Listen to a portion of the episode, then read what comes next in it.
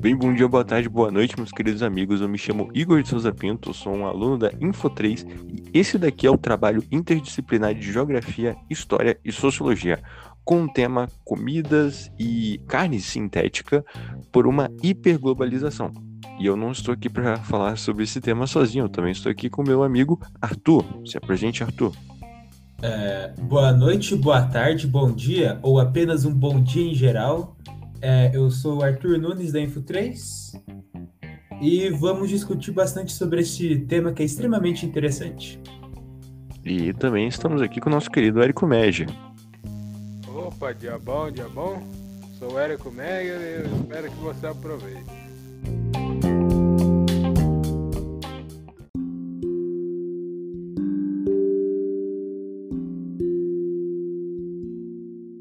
Segundo dados da ONU, a população do planeta duplicou em apenas 50 anos, passando de 2 bilhões e meio em 1950 para 7 bilhões em 2011. Para suprir essa demanda por alimento, a produção de carne aumentou em mais de quatro vezes. No entanto, ela não parece tão perto de acabar, sendo esperado que, em 2050, atinjamos a marca de 455 milhões de toneladas de carne produzida. O problema disso é que essa produção imensa de carne está se tornando inviável hoje em dia.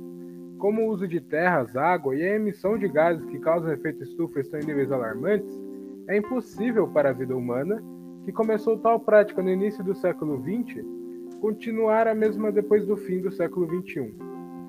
Mas então, como nós iremos resolver um problema desses?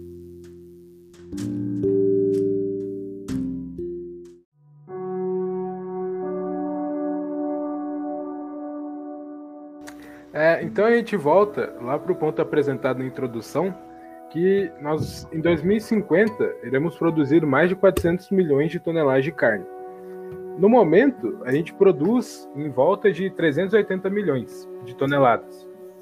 E com isso, a gente já usa grande parte da terra e água que temos para alimentar esses animais. No momento, a população de galinhas pelo mundo chega a mais de 23 bilhões de galinhas e as de vaca chega a mais de 1,5 bilhão. Então, se você parar para pensar que é, a população, os seres humanos, vão aumentar ainda mais e que o nível de animais também vai aumentar, a gente chega nessa esse dado preocupante que a gente vai começar a parar de ter água, é, a ter pouca terra, tanto para animal quanto seres humanos, e a gente também tem que pensar no fator do efeito estufa. É, também, Érico, isso que você chamou chama muita atenção, porque justamente tem um dado do documentário Explicando na Netflix, em que basicamente a cada 10 segundos 24 animais, 24 mil animais morrem e, e dando total isso por ano, da morte de 75 bilhões de animais por ano. E outro fato que é muito, vamos dizer, perturbador é que desses 75 milhões de animais, pode-se dizer que apenas 20% da população mundial realmente come carne. E os outros 80% ou estão começando a copiar esses 20% ou realmente não comem carne. E essa quantidade assustadora de vidas que você está produzindo para ser abatidas, como você falou, também gasta muito recurso.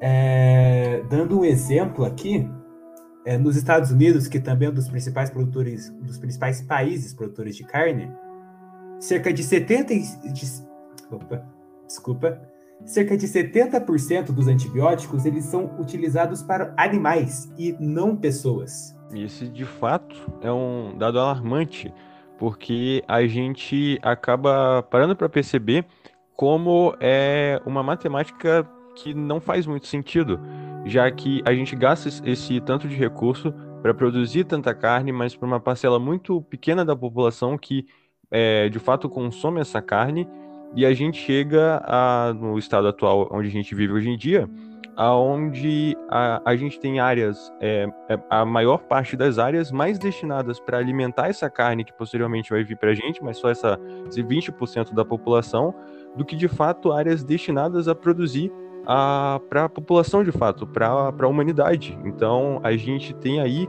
é, inúmeros países que têm é, bem esse problema da questão da fome e tudo mais, enquanto outros usam essa abundância de terra para produzir apenas gado, ou é, as galinhas e os porcos e tudo mais. Inclusive, vale ressaltar que isso é algo recente.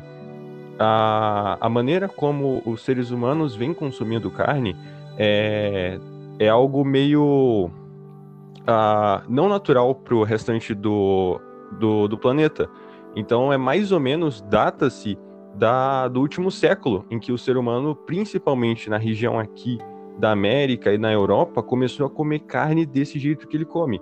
E eu acho que esse aí é um dos grandes fatores, porque de fato toda a natureza ao nosso redor não estava pronta para isso. E os grandes produtores também não estão muito ligando para isso e a gente segue produzindo. Uh, inclusive, uma história interessante é que antigamente as galinhas elas não eram usadas para as pessoas comerem. Uh, e tem a história de que uma moça, certa vez, foi comprar uma leva de, de pintinhos. Ela ia comprar 50, ela acabou errando o número, ela acabou comprando 500. E aí ela acabou gerando um efeito dominó, porque ela decidiu que ela iria cuidar daqueles 500, então ela é, preparou galpões para cuidar desses 500 pintinhos, que depois viraram 500 galinhas. E aí ela começou a vender essas galinhas por um preço muito mais baixo do que era vendido anteriormente, já que elas só eram usadas é, por conta dos ovos. E aí as pessoas começaram a decidir que elas iriam comer aquela carne daquela galinha para aproveitar o máximo possível. E aí foi somente prolongando, quer dizer, se estendendo na verdade a produção. Então de 500 galinhas foi para mil, 10 mil, 100 mil.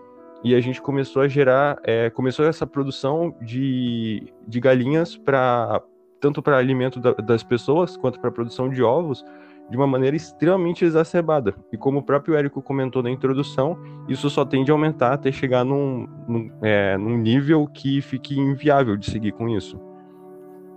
E, Igor, é, você é, simplesmente acertou muito. Primeiramente, é muito interessante a história, mas principalmente o fato de que isso sim é um costume moderno.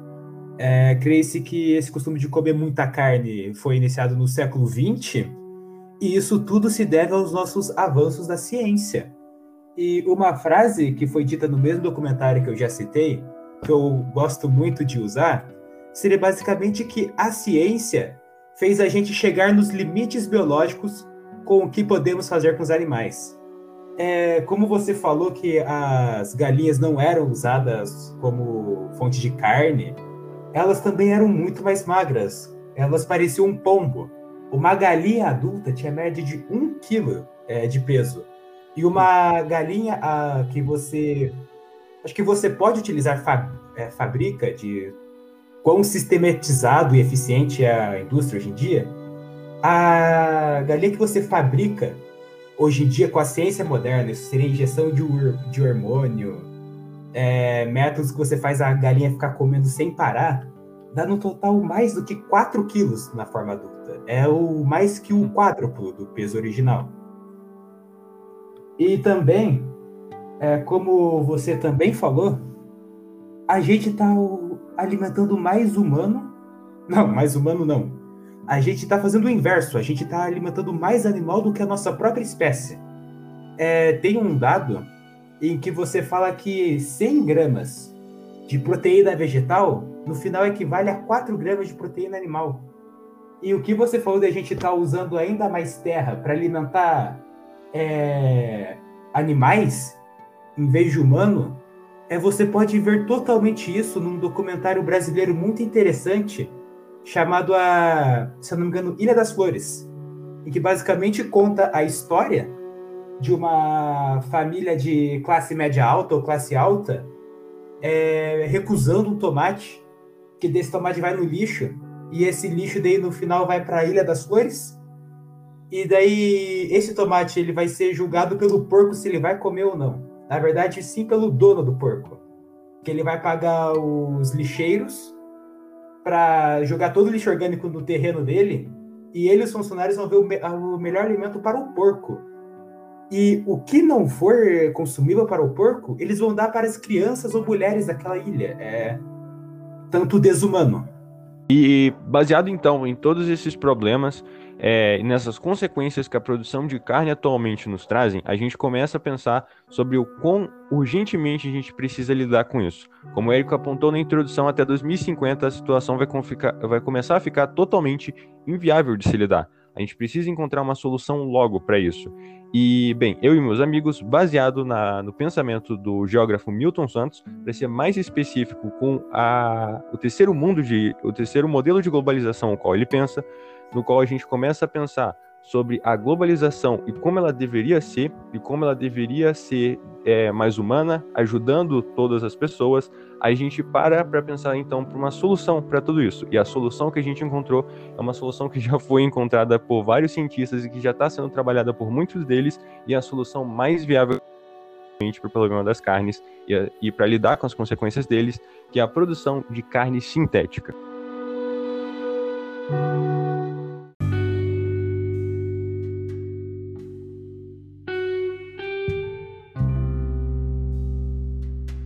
Bem, é, antes de adentrar a solução que nós e, graças a Deus, milhares de cientistas também pensaram, eu gostaria de comentar um pouco sobre a carne para o ser humano. É porque o ser humano, por mais que acho que seja a situação mais óbvia, falar basicamente para o ser humano parar de comer carne, isso não vai ser possível. Porque você pode falar que a carne fez os humanos serem humanos. Basicamente com o... a criação da agricultura, que fez o humano se tornar sedentário.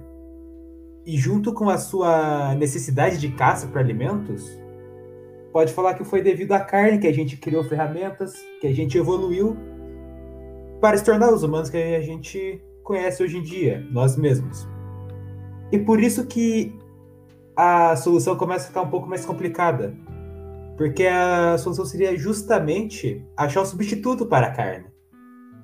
Mas substituir algo que já está nas raízes da cultura humana é um pouco difícil.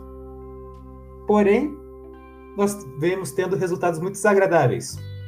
Como, por exemplo, a inauguração do novo hambúrguer Impossible, que é o hambúrguer feito de apenas é, vegetais e também é, esse hambúrguer ele é pode ser que é revolucionário porque ele foi o primeiro hambúrguer que a gente conseguiu usar a um ferro que é basicamente exclusivo da carne.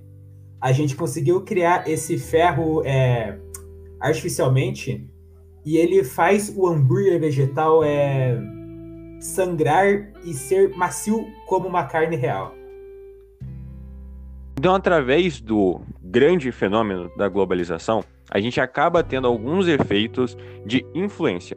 Ah, países potência, nações potência com culturas bem estabelecidas, elas começam a influenciar outros países e, consequentemente, a sua cultura. Como comentado anteriormente aqui no, no podcast, há apenas uma pequena é, parcela da população consome carne de fato essa parcela era uma é a parcela das pessoas mais ricas que têm condições de conseguir bancar uma carne para conseguir comê-la no almoço, por exemplo.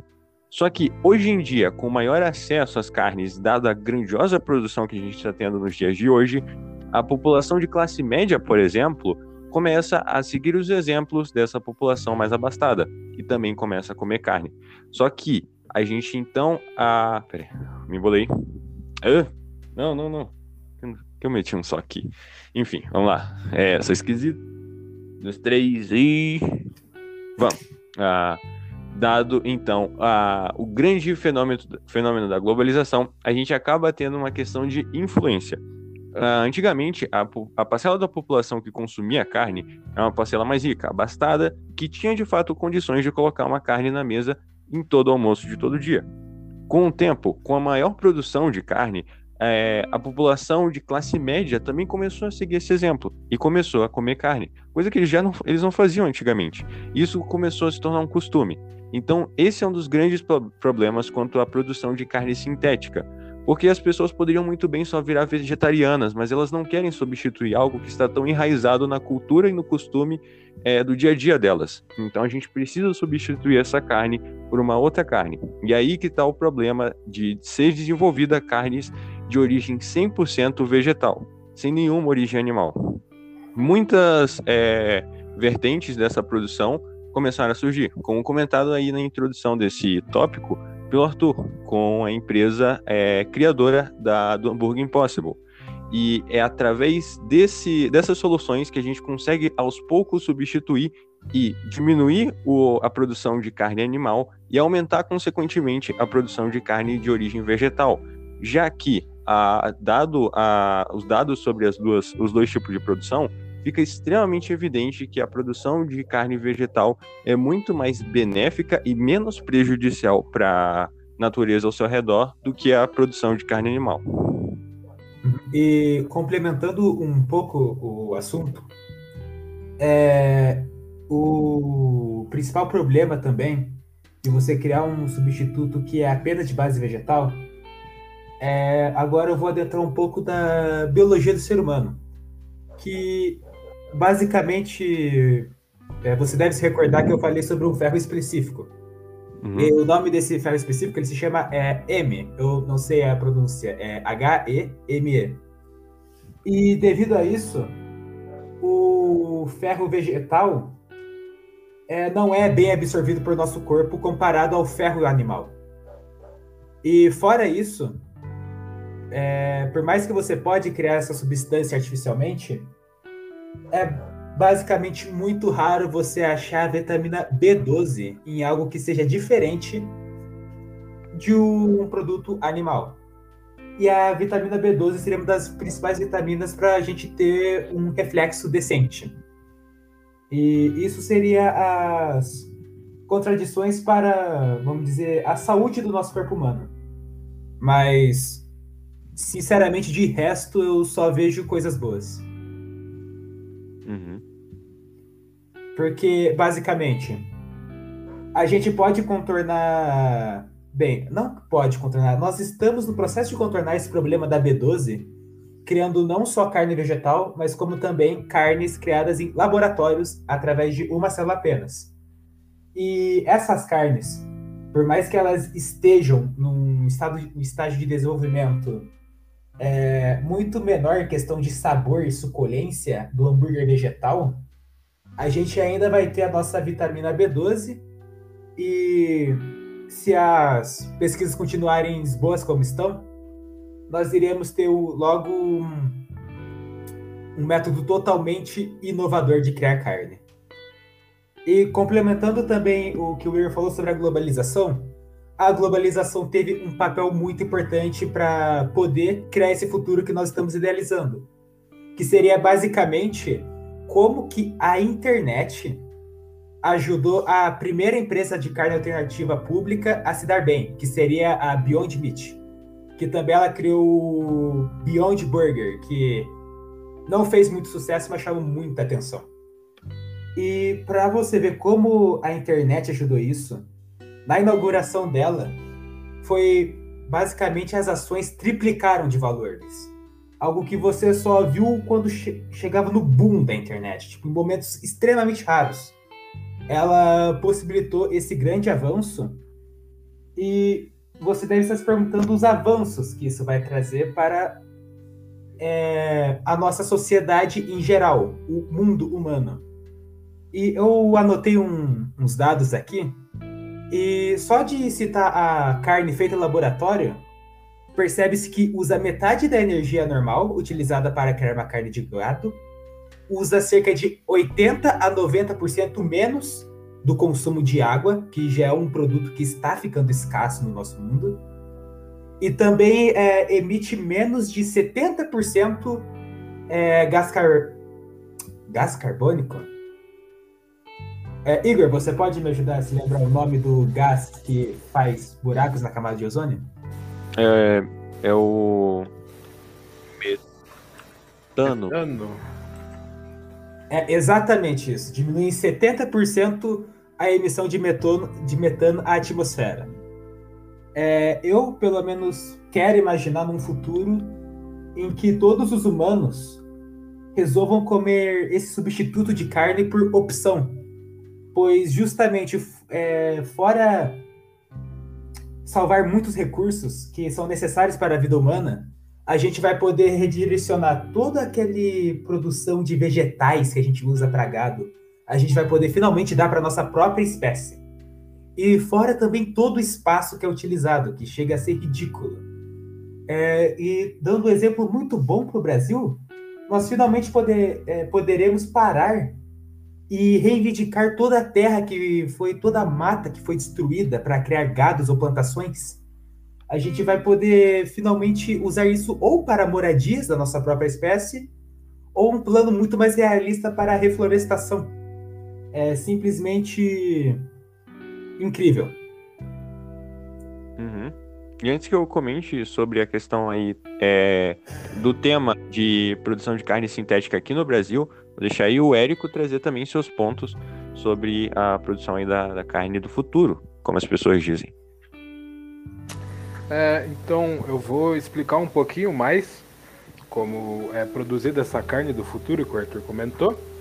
É, basicamente, o que a maioria das, das, startups fazem, eles pegam uma, um tipo de célula que é derivada das células tronco do, do animal e eles colocam ela em um tubo, em um tubo de ensaio junto com outros nutrientes é, dentro de um bioreator que ele é um, um tipo de máquina que transforma essa matéria-prima é, por meio de reações e algum tipo de processos biológicos em, é, em carne, em carne derivada dessa, dessa célula tronco. É, o problema desse, dessa produção é que ela é uma produção que custa muito, ela é muito cara e também ela produz em pequena escala. Então é algo que é bem difícil de trazer para o mercado é por isso que a gente não vê é, essas carnes é, produzidas artificialmente, sem ser com vegetais, no, no mercado por enquanto. Mas eu trago aqui o exemplo da startup Blue Biosciences, que eles têm esse objetivo de até 2023 eles chegarem no mercado é, com preços acessíveis para um consumidor local poder comprar a carne produzida por eles e, e comer como se fosse uma carne é, retirada de um animal. No caso, eles focam mais em peixes, especificamente mais na carpa, é, na truta, se eu não me engano, no salmão, que são os peixes mais consumidos na China. E o objetivo deles é justamente essa sustentabilidade que o Arthur estava comentando. Que tem é, essa relação do consumo versus reprodução desses peixes na China, onde o consumo desses peixes é muito maior do que eles conseguem se reproduzir. Então, pensando no, é, em não acabar com essa raça, eles querem fazer um, um substituto para isso.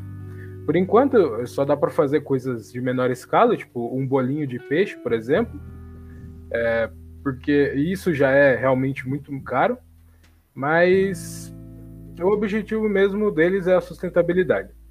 E sobre a sustentabilidade, essa, essa questão de consumo versus reprodução, é, tem um documentário na Netflix chamado Seaspiracy, é, que ele foi lançado esse ano e ele é um documentário muito bom que aborda bastante sobre esse assunto. Certo. E trazendo então de volta para nossa realidade aqui no Brasil, ah, vale ressaltar ainda sobre lá as consequências da produção de carne, o quão isso é, é prejudicial e gera inúmeros efeitos que a gente consegue ver nos noticiários, por exemplo, já que as plantações de pastos para os grandes rebanhos acabam gerando problemas de território. Ah, muito para a população indígena que já vive nessas áreas é, de mata e que acaba perdendo os seus lares por causa de fazendeiros que acabam tomando as terras de lá e gera muitos problemas em questão territorial. não só nesses problemas mais globais, mas então a gente tem bastante problemas específicos, literalmente aqui na nossa casa. E a gente tem muitas ações aqui no Brasil para tentar resolver isso, como as duas grandes empresas que a gente tem de produção é, totalmente vegana aqui no Brasil, que é a Verdale, que é uma. É, ela fica em Santa Catarina e ela é a maior empresa, uma, quer dizer, na verdade, uma das maiores empresas atualmente de produção de comida vegana e também a mais recente e a mais famosa, que é a Fazenda do Futuro, com o seu hambúrguer do futuro, que tem, faz... tem feito bastante sucesso ultimamente, é, muito por conta de influenciadores experimentando a comida deles e acabando influenciando as pessoas. E como o Arthur falou, a gente resolvendo esse problema de produção de carne, aqui no Brasil a gente vai estar resolvendo muitos problemas sociais e políticos que essa produção de carne acaba causando. Não só nessa área da ciência, um, seria um grande avanço a produção de carne sintética, ah, já que se a gente parar para pensar, hoje muitas das coisas que a gente come, se não quase todas, são produzidas inteiramente, é, quer dizer, se originaram inteiramente de laboratórios, como o cereal, o iogurte, tudo isso surgiu de testes em laboratórios e depois começou a ser produzido em grande escala na indústria, ah, como também a gente conseguiria resolver muitos desses problemas sociais e políticos é, de questão de território e tudo mais que a gente tem aqui no Brasil. Ou seja, novamente a gente acaba indo para aquele ponto da globalização, já que isso não se resume só aqui ao Brasil, mas se resume a todo o restante do mundo e acabaria resolvendo muitas das coisas. Porque para a gente ver o quão a questão da globalização e o quão poucos lugares conseguem influenciar tantos outros, é, um dado que a gente tem que já foi comentado aqui no podcast é justamente essa questão de que muita carne é produzida atualmente no planeta, mas apenas 20% da população de fato come de, é, essa carne, sabe? É, são os grandes consumidores de carne. E o restante, o, o, de, os, 8, os outros 80%, eles acabam é, só se prejudicando com as consequências dessa produção. Vale ressaltar que esses 20% da população que o Igor comentou, que consome mais carne no mundo, são sua maioria três países. Ô, Érico, Austrália. Érico, desculpa te interromper, mas eu fui dar palma para bater, para ficar mais fácil pro Igor, e a minha palma ficou bem em cima do seu válido. Eu acho que vai ficar estranho. Cara, é muito Foda. ruim, velho. Então manda de novo, vamos. É, vale ressaltar que esses 20% que o Igor comentou da, da, da população que consome carne no mundo sua maioria é, é, vem de principalmente três países: a Austrália, a Argentina e os Estados Unidos.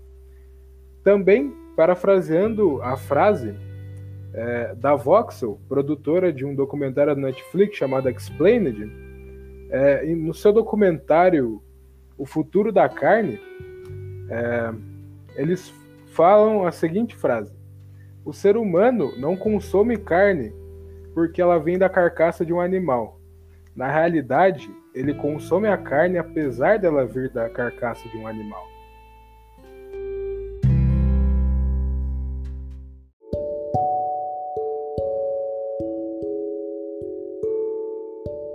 Então percebemos que a mesma tecnologia que trouxe a maneira como a gente come carne nos dias de hoje é a tecnologia que vai trazer a solução para o problema da carne hoje em dia.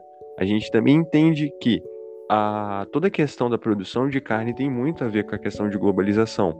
E a questão da sol, solução para a produção dessa carne e para lidar com as consequências da produção dessa carne também tem a ver com o assunto de globalização que a gente está tratando nesse trabalho. Porque com a produção de carne artificial e aos poucos substituindo a produção é, de carne convencional, a gente vai conseguir resolver inúmeros problemas, a gente vai conseguir lidar com inúmeras consequências da produção é, de carne convencional, como toda a questão do efeito estufa, a questão é, das áreas onde essa carne é produzida, o pasto que esses bois comem, todos os recursos que, não são, necess, que são necessários para a produção dessa carne, a gente consegue resolver problemas que a gente nem sequer para para pensar, mas que estão ligados à produção de carne, como por exemplo a questão da embalagem. Todas as carnes costumam vir embaladas ou em plástico ou em isopor, e isso não é biodegradável. Então esse lixo também vai indo para algum lugar. Então a gente percebe que a solução é, para a produção de carne, ela não é somente de um país que vai estar produzindo isso, mas ela tem a ver com toda o, o planeta e lidar com essas consequências que afetam todo o planeta.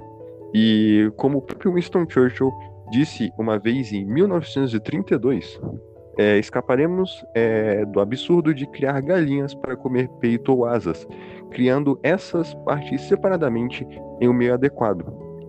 Criar essas partes separadamente em um meio adequado significa não só a um grande avanço para a ciência, mas também a solução de inúmeros problemas. A gente tem um deles mais presente nos dias de hoje, que é o coronavírus, por exemplo. Se não fosse pelo consumo de carne da, do ser humano, provavelmente toda a questão é, da, da contaminação do vírus teria sido algo totalmente diferente. E também a questão dos antibióticos, como o próprio Arthur comentou. Então, definitivamente, a gente precisa solucionar essa, esse problema, não só por uma pessoa, mas por toda a humanidade.